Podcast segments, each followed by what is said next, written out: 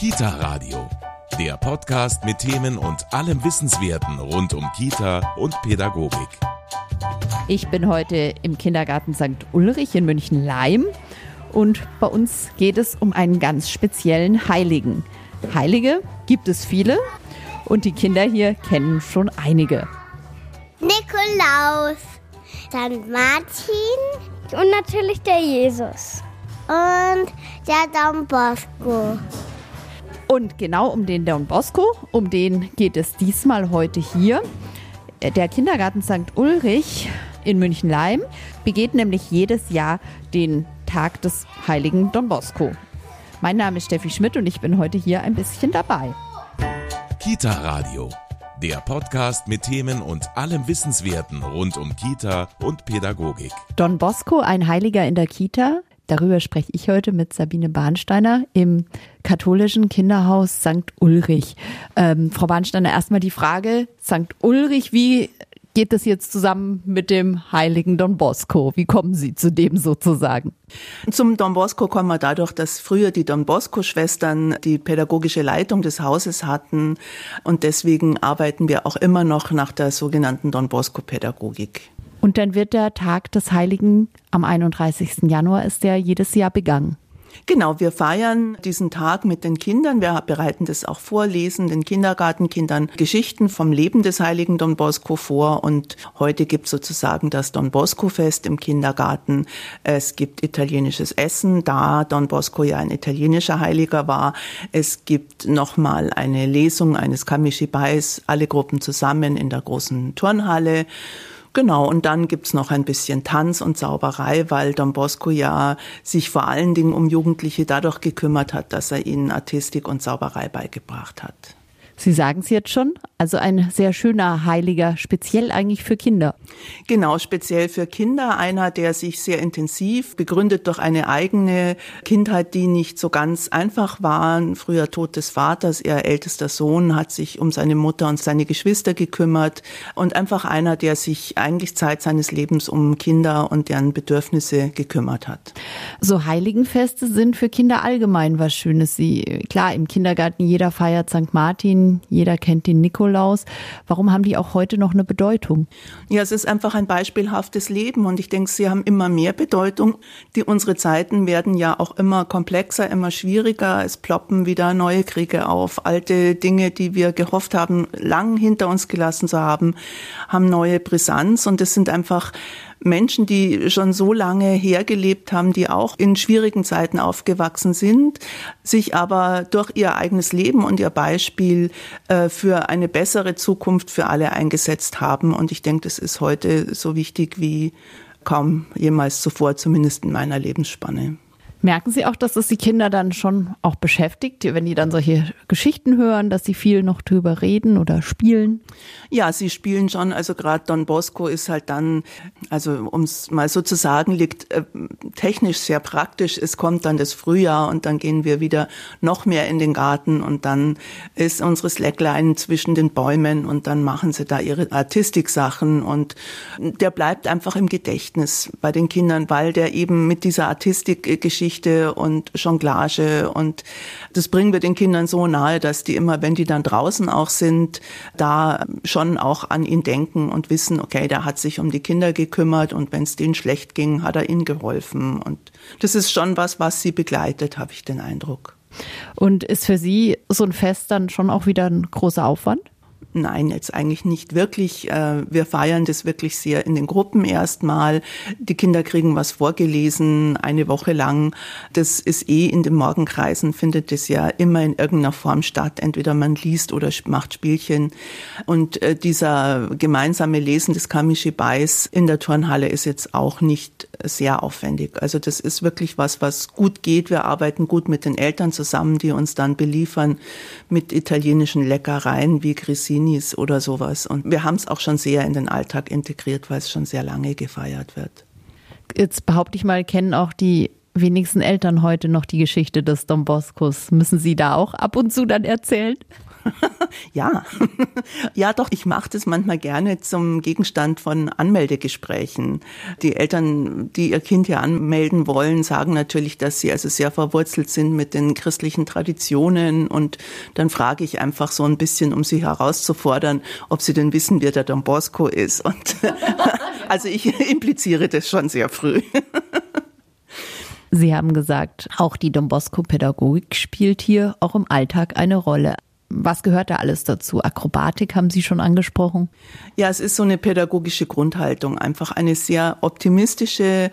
Er hat ja den Satz geprägt, fröhlich sein, Gutes tun und die Spatzen pfeifen lassen. Also auch Kinder, die vielleicht, sage ich jetzt mal, herausforderndes Verhalten haben, einfach das Positive an denen zu sehen, einfach jeden Tag wieder neu offen auf sie zuzugehen. Und ich denke, das ist auch wirklich hier sehr, sehr verbunden auch diese Möglichkeit, den Kindern möglichst viele Freiräume zu lassen und ihnen möglichst viel zu eröffnen, was sie einfach ausprobieren und erleben wollen.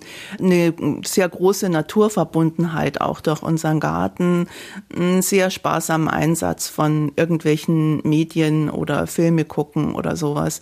Das, denke ich, ist alles in dieser Don Bosco-Pädagogik ganz fest mit verankert. Den Garten haben Sie gerade angesprochen, der ist ja wirklich unglaublich riesig bei Ihnen. Ja, das Haus und das Gelände war eine Stiftung eines Herrn, deren Söhne im Zweiten Weltkrieg ums Leben gekommen sind.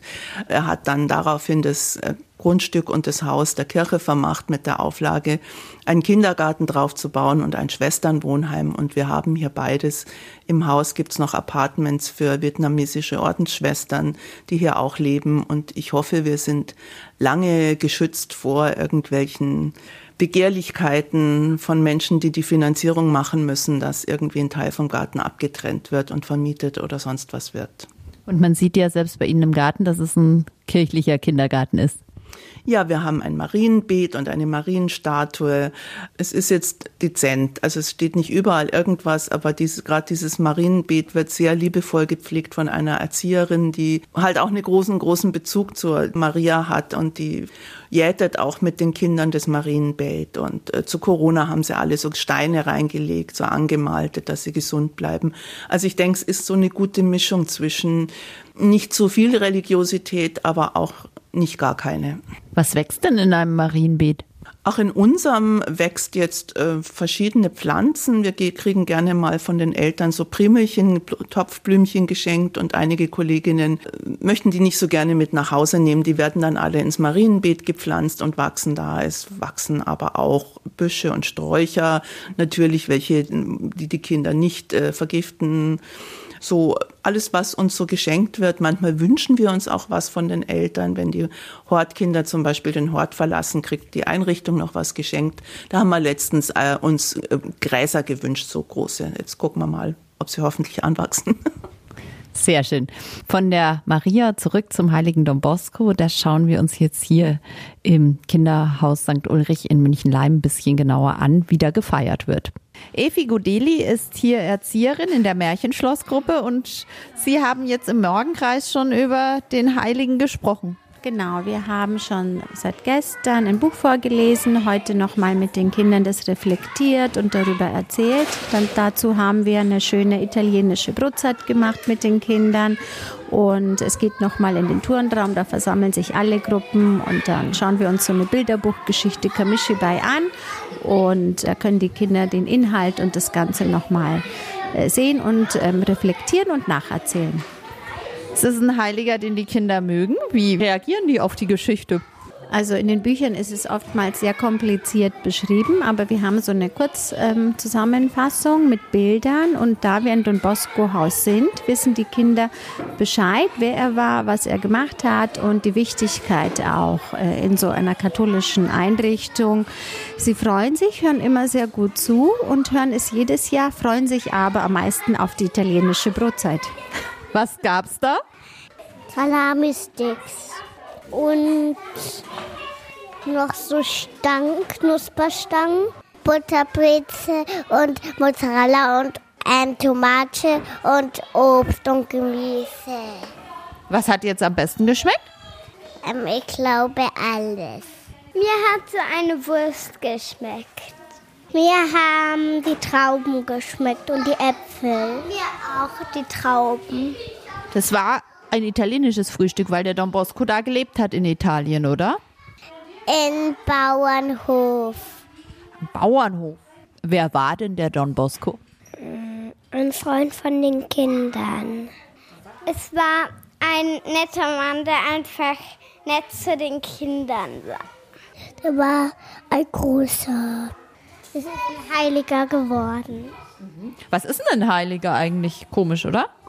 Er ist jemand, den man ganz doll mag und der einfach ganz, ganz nett ist zu allen. Ein Heiliger ist jemand, der einfach sehr nett zu den Kindern ist und in der Kirche arbeitet.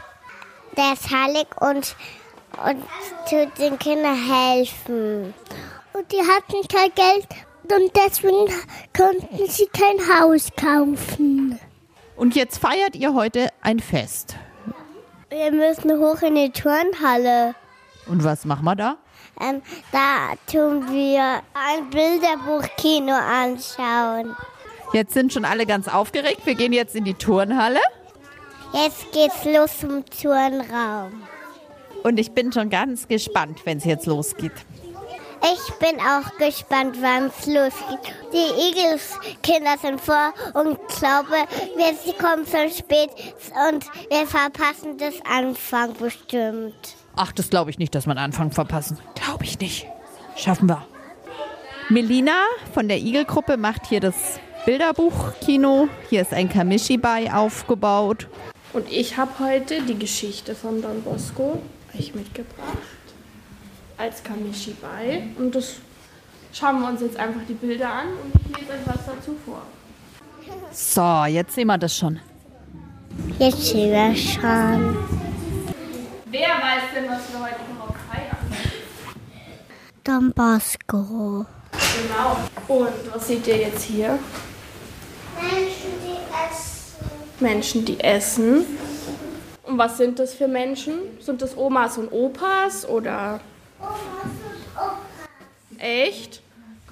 Das sind Kinder. Das sind Kinder, genau. Don Bosco ist erschöpft. Den ganzen Tag hat sich der Priester um die armen Jungen der Stadt Turin gekümmert. Die meisten von ihnen haben kein Zuhause mehr. Viele haben Mutter und Vater verloren und sind schon lange auf sich allein gestellt. Bei Don Bosco bekommen sie zu essen und zu trinken. Und mit diesem Bilderbuchkino geht auch mein Besuch in St. Ulrich schon wieder zu Ende. Und war es spannend? Ja. War's gut? Ja. Wie war's? Ja, gut. Wir haben heute über Heilige und besonders den Don Bosco in der Kita gesprochen. Mein Name ist Steffi Schmidt. Ich freue mich, dass Sie dabei waren und Sie bekommen hier noch den Medientipp. Der Kita Radio Medientipp. 24 Heilige und Schutzpatrone für unsere Jahreskrippe. Kamishibai Bildkartenset. Zur Gestaltung einer Jahreskrippe in der Kirche, eines Herzensortes in der Kita oder für den Jahreszeitentisch. Im Begleitheft werden die Heiligen kindgerecht porträtiert. Heilige können für Kinder eine gute Vorbildfunktion einnehmen, denn sie stehen für Mut, Selbstbewusstsein, Eigensinn, Liebe, Nächstenliebe und Vertrauen in eine schützende göttliche Macht. Das Bildkartenset 24 Heilige und Schutzpatrone für unsere Jahreskrippe stellt den Kindern solche herausragenden Frauen und Männer vor, zum Beispiel Anna, Franziskus oder Don Bosco. Das Kamishibai Bildkartenset 24 Heilige und Schutzpatrone für unsere Jahreskrippe ist bei Don Bosco Medien erschienen und kostet 20 Euro. Das war der Kita Radio Medientipp. Mehr Tipps zum Thema gibt's in unserem Kita Radio Newsletter. Den bekommen Sie auf kitaradio.de. Die nächste Folge Kita Radio gibt's kommende Woche Donnerstag ab 19 Uhr im MKR und überall, wo es Podcasts gibt.